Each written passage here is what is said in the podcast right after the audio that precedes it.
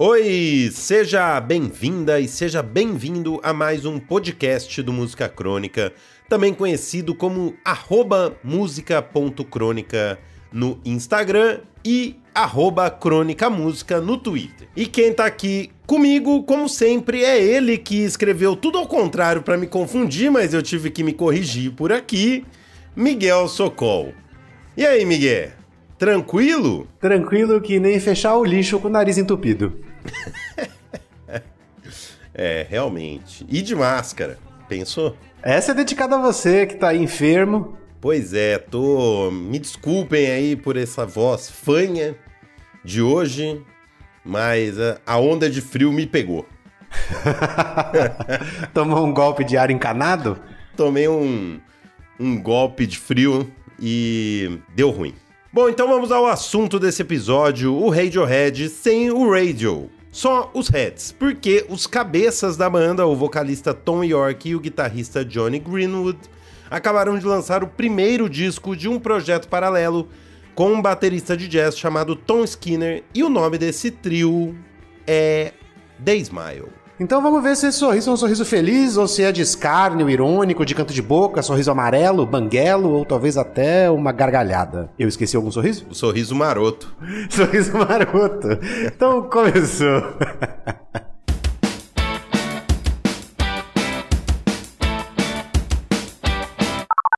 Quanto ao sorriso, o Tom York fez questão de explicar o nome da banda na primeira vez em que pisou num palco com o The Smile abre aspas para ele. Não é um sorriso tipo ha ha ha ha. É mais o sorriso do cara que mente para você todos os dias. Fecha aspas. No caso, o presidente. Se precisou explicar, é porque o nome não é bom, convenhamos. Aliás, já foi testado e comprovado que não é bom. Só lembrar que a primeira coisa que o Fred Mercury fez depois de conhecer o Roger Taylor e o Brian May foi mudar o nome da banda, que era The Smile, para Queen. Seja como for, o The Smile não emprestou esse nome dos primórdios do Queen, mas do título de um poema do poeta inglês Ted Hughes.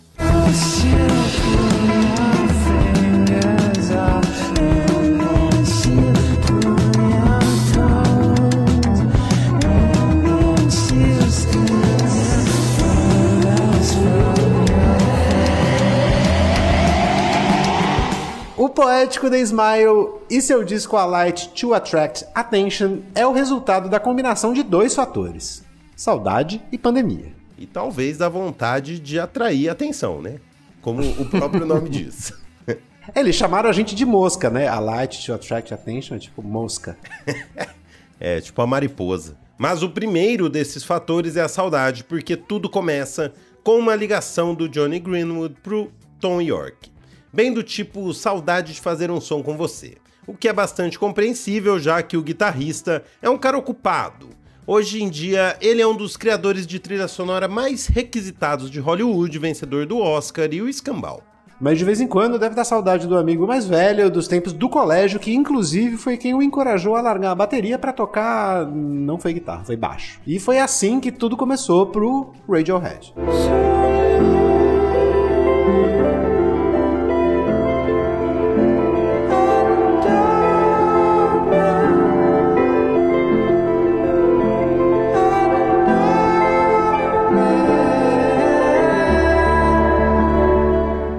Pandemia é o segundo fator que viabilizou o The Smile, porque o lockdown deu tempo para a dupla, não muito, mas algum tempo, isso segundo o Johnny, abre aspas. Não tinha lá muito tempo, a gente só queria terminar umas músicas juntos. Foi um trabalho do tipo comece para, comece para, mas pareceu um bom jeito de fazer música, fecha aspas. Pouco tempo em plena pandemia, com direito a lockdown só pro workaholic do Johnny Greenwood mesmo, porque pro Tom York, que é amigo dele, era muito tempo, porém uma cacetada de músicas, abre aspas para ele. O Johnny veio com um monte de ideias e eu não o via já fazia um tempo. Então todas aquelas ideias desabaram em cima de mim antes que eu pudesse dizer, espera, o que, que eu vou fazer com isso? O que foi muito legal, fecha aspas. A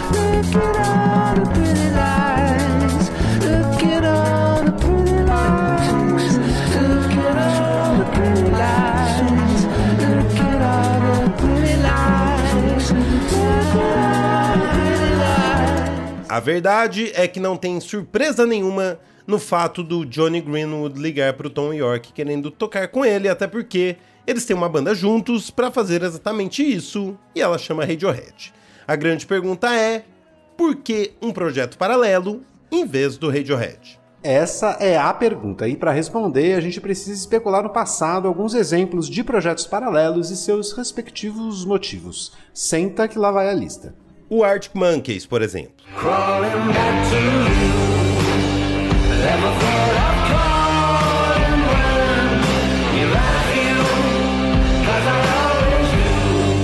O vocalista Alex Turner fez o Last Shadow Puppets para poder tocar com o um amigo Miles Kane e para fazer pop barroco com orquestra de câmara, um lance influenciado pelo Scott Walker que não cabia no Arctic Monkeys, pelo menos naquela época, e esse aí não foi tiro na água. Esse aí foi na veia. Pelo menos o primeiro disco, né? O primeiro disco é demais. Why, why would you say sorry? Oh, why would you? Why would you say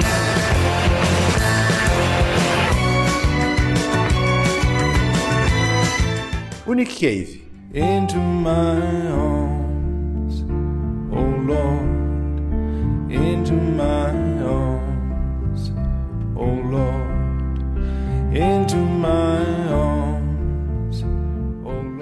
Quando o Nick Cave foi explicar o projeto paralelo dele, que reduzia os 600 integrantes do Bad Seeds, a banda dele, a um quarteto, o Grinder Man, ele disse que estava de saco cheio de se lamentar para Deus ao piano e a coisa virou um esporro de guitarra.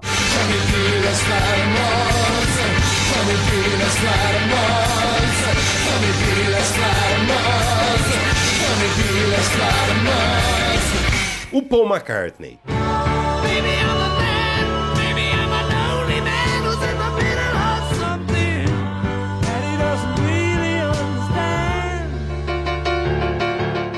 O Paul fez o Fireman com o Youth, baixista do Killing Joke, para poder experimentar com sons eletrônicos sem o compromisso comercial e o peso do nome Paul McCartney, que tem umas 16 mil toneladas.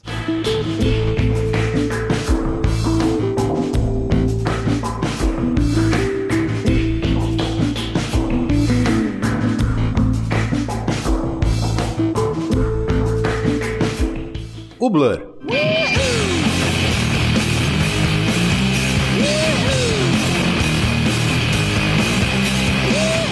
O vocalista Damon Albarn fez o Gorillaz para poder tocar com Deus e todo mundo e nadar de braçada no hip hop, né?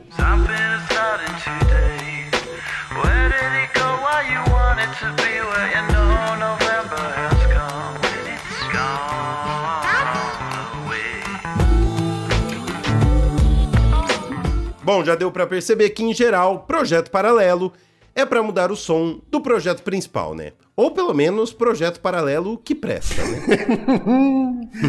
o motivo, bom, aí pode ser comercial, pode ser porque os integrantes não gostam da ideia de mudar o som, pode ser para tirar férias desses outros integrantes, pode ser muita coisa.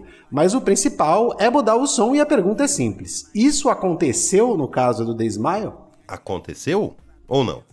Bom, essa é a hora que a gente chama o síndico para segurar o suspense e prender a audiência que, a essa altura, está batendo nos píncaros da glória. Chama o síndico. E aí, bicho? E aí, Miguel? Como é que estão as coisas? Porra, cara, eu tô falando para vocês aqui direto da Fazenda das Palmas, que fica no interior do Rio de Janeiro, aqui em cima da serra, quase descendo a serra. Eu tô me aproximando deles no caso, porque aqui é um alambique de uma cachaça chamada Pindorama, cara, uma cachaça nova. Então já tô fazendo até um merchandising aí, ó. Tô fazendo uns trampos com eles, produzindo uns conteúdos e tal. Daí eu vim conhecer aqui a fazenda, sabe? Um lugar incrível, os passarinhos, eventualmente tem uma moto passando, ou são funcionário que trabalha aqui, mas é uma fazenda, cara, no meio da Mata Atlântica aqui, uma parada impressionante, linda, maravilhosa. Então tô aqui dando uma descansada, vim conhecer e tô gravando áudio. Cara, esse disco aí do The Smile, é, primeiro que Radiohead talvez seja da nossa geração aí, né, do pós-Nirvana, talvez a banda mais, é, como é que eu posso dizer, com conteúdo mais interessante, né, de legado, de catálogo, de, experi de experiência, de caminho, de proposta artística, de expressão e tal. E, é, e esse disco aí, eu acho que tem um pouco né, do, do, do, próprio Radiohead, mas pô, esse disco aí me chapou, cara. Ouvi ele na estrada e ele desafia o espaço-tempo musical. Papo de quem, né? É papo, não sei se quem não toca música é, consegue ouvir desse jeito, mas quem toca música vê que os caras tiram onda com o tempo, cara, das músicas, assim, sabe? E eles, eles brincam com a coisa de um jeito extremamente elegante, bonito, criativo. Parece música de quem cansou de, do que existe de música e resolveu zerar, começar uma outra coisa, sabe? E acho que é para também é pro, é pro ouvido das pessoas que estão cansadas de ouvir as coisas e precisam de ouvir uma coisa nova, diferente, arriscada, sabe? Um, um discão. Acho que talvez seja, até agora, cara, para mim o disco mais interessante lançado esse ano aí. E eu não sou o maior fã de Radiohead, hein? Sacou? Fã, fã, fanzoca, sabe? Eu adoro e tal, mas adorei o disco Smile. Agora, vindo na estrada aqui com o Milton, que me trouxe pra cá. Milton lá de Analândia, aliás, bicho. A gente veio ouvindo também o disco e. Puta, discão. Cara, com relação ao condomínio, cara, eu tô sem. Eu, eu tô sem.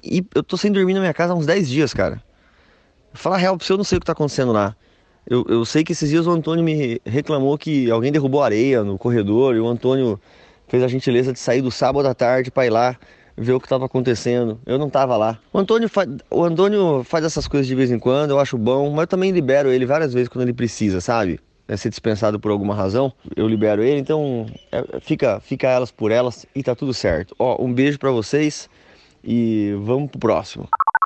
Chuck acaba de inaugurar aí o Síndico Fantasma, cara que pelo menos é um bom nome de alguma coisa aí. Pode ser um livro de suspense. Pode, pode ser o nome da, do próximo projeto dele também, musical. E ele ele começou falando que o Radiohead era a banda e tal, e daí ele terminou falando que não era lá muito fã assim da banda, né? Imagina se fosse, né? Acho que eu entendi o que ele quis dizer com o tempo e espaço, mas eu não tenho, confesso que eu não tenho ouvido suficientemente apurado para entender o que ele tá falando. Cara, ele quis dizer que é o seguinte: é uma viagem no tempo e espaço é praticamente a ilha de Lost. Entendeu? Tem flash forward, tem. Não, eu entendi. Eu tô... Flash pra frente, flash pra trás, flash pro lado. Não, isso eu entendi, eu entendi o conceito. Eu falei isso eu, que eu não tenho ouvido apurado para ouvir tais sutilezas do da banda, assim. Ah, é. Eu, eu também não. Aliás, é o que a gente falou, né? Até aqui eu só escutei mais do mesmo do Radiohead. Exatamente, que eles podem fazer isso aí, pode ser ter zerado alguma coisa aí que o Chuck gosta, mas a música mesmo, é, a canção, eu acho que continua, segue a mesma. Segue a mesma, exatamente. Eles brincam pra lá e pra cá com estrutura, mas a, a canção segue a mesma. Tem uma coisa que eu tenho achado massa, quando o Chuck escuta os discos, né? Quando ele escuta, tem uma coisa que eu tô achando massa, que é assim, a gente nunca concorda. É, o, o nível de concordância nosso com ele é beira 7%. É, é então é, isso é ótimo, cara. Ele vem e fala assim, detestei, daí a gente fala, adoramos. Daí a gente fala assim, ah, mais do mesmo. Ele fala, ô oh, louco, isso aí zerou o jogo da música. Eu meu Deus do céu. É, isso, isso tem sido bastante divertido. Sincronia, sincronia. e um abraço para ele, pro Miltinho aí da cachaçaria lá de, de Analândia. Inclusive, a gente já resolveu quando, o que será do quadro do Chuck pros as pessoas, centenas de pessoas que pediram pra gente não acabar com o quadro do Chuck quando ele não for mais síndico, vai ser sempre de uns lugares assim, tipo a fazenda da cachaça. Pois é, ele já tá pilotando isso aí, né? Ele já tá mostrando como será daqui para frente. Vai ser sempre onde estará Chuck e serão os lugares mais inusitados. Inusitados. Ou pelo menos que a gente não espera. é isso. Assim como as opiniões dele sobre os discos que a gente manda para ele. Em lugares tão inusitados quanto as opiniões dele. É isso aí. Recapitulando, Johnny Greenwood ficou com saudade de tocar com Tom York e dessa saudade somada ao tempo livre da pandemia nasceu o projeto paralelo deles, o The Smile. Mas a pergunta que a gente ficou de tentar responder é: como todo bom projeto paralelo, Esse muda o som da banda principal o suficiente para justificar a própria existência? Sim ou não? Para não dizer a queima-roupa que não, digamos que a resposta é depende do quanto você é fã do Radiohead. Porque quanto mais fã, mais diferença vai encontrar, tipo cabelo em ovo. Até quando não tem nenhuma ou pouquíssima diferença, que é o caso da música Skirting on the Surface, que já tinha sido tocado ao vivo em 2009 com o Tom York ao piano em shows do outro projeto paralelo dele, o Atoms for Peace, depois com outro arranjo pelo próprio Radiohead em 2012.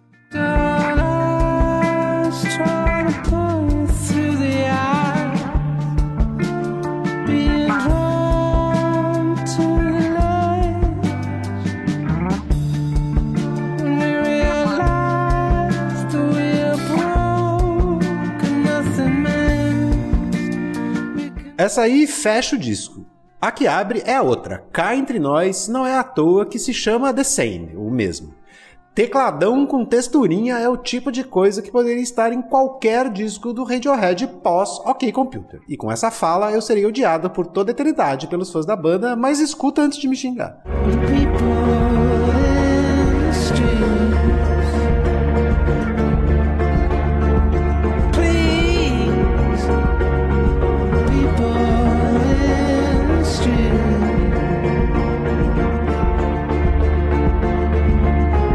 Começar o disco assim pode ser até de propósito para não espantar os fãs do Radiohead. Então vamos para a música 2, intitulada The Opposite, ou O Oposto.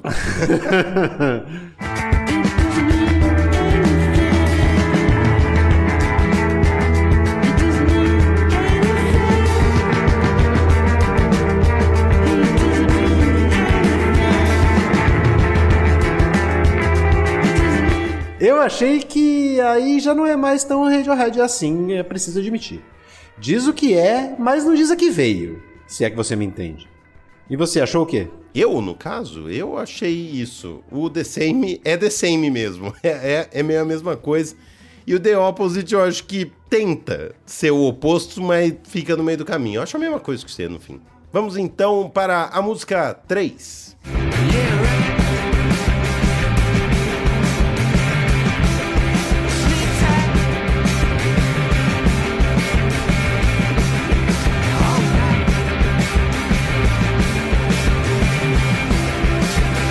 Agora diz o que é e a que veio. Mas na minha opinião, acabou aí. A sua decepção pode ter uma explicação. Esse foi o primeiro single lançado e aí ficou todo mundo achando que seria um disco com mais melodia e cheio de guitarra. Até punk disseram que podia ser, mas não é. O Tom York explicou assim, abre aspas. Eu gosto de encontrar maneiras diferentes de escrever. Gosto de encontrar maneiras diferentes de tocar. Gosto de aprender novos instrumentos, que nem o Johnny. É isso que me faz sair da cama de manhã e provavelmente sempre será, a menos que eu perca minha capacidade de pensar direito. Não há mais nada além disso, como agora devemos entrar nessa área, não há nenhum tipo de agenda estética. Você é influenciado pelo que ouve e estou sempre comprando músicas novas. Fecha aspas.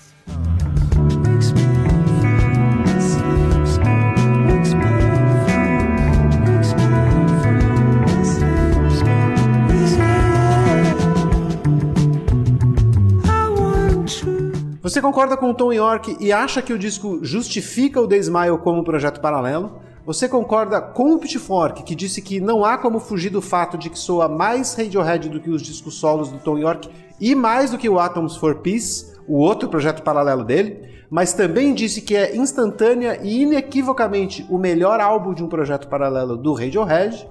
Ou concorda comigo que acho que se fosse Batalha Naval seria B12 Água? Eu não concordo com o Tom York, não justifica a existência dessa banda aí só porque ele queria tocar com esse baterista diferente. não concordo com o Pitchfork também, porque tem várias músicas aí no meio que, que são diferentes do Radiohead e que são as que eu mais gostei do disco. E os discos solo do Tom York e o Atoms for Peace, eu nem ligo muito. Então, para mim, eles tinham que lançar como Radiohead mesmo e seria um disco mais legal do que os últimos do Radiohead. É isso que eu acho. Então você acha que o baterista do Radiohead ficou triste? Eu acho. Eu acho. Ó, eu não, não, sou um especialista em bateria, né? O Chuck pode dizer melhor pra gente, mas não vi muita diferença. Mas... Esse é só um leigo falando, então. Que é fã do Radiohead. Mas até aí, as músicas que eu mais gostei são as menos jazzy do, do, do, disco. São as mais punk, como essa terceira aí, que é ótima. Essa música é mó legal. Daí, se fosse tudo nessa linha aí, ou parecido, assim, acho que ia ser um disco mais legal. A gente termina esse episódio, mas não sem antes agradecer ao nosso síndico Chuck Hipólito, às artistas Daniele Lima e Nathalie Leonello, ao nosso editor Vinícius Clive Borges e ao Cafeine Boy pela nossa vinheta. Não se esqueça de acessar o nosso site musicacronica.com.br, vale a visita e ainda dá para assinar a newsletter mais bonita do mercado, a nossa. E me desculpe pela fanhice, fora a Onda de Frio, outro culpado é um projeto paralelo, o tal do Gorilas, que eu fui com o Miguel V e a gente se divertiu um bocado. Então, prometo que semana que vem estarei renovado. Tchau. Tchau.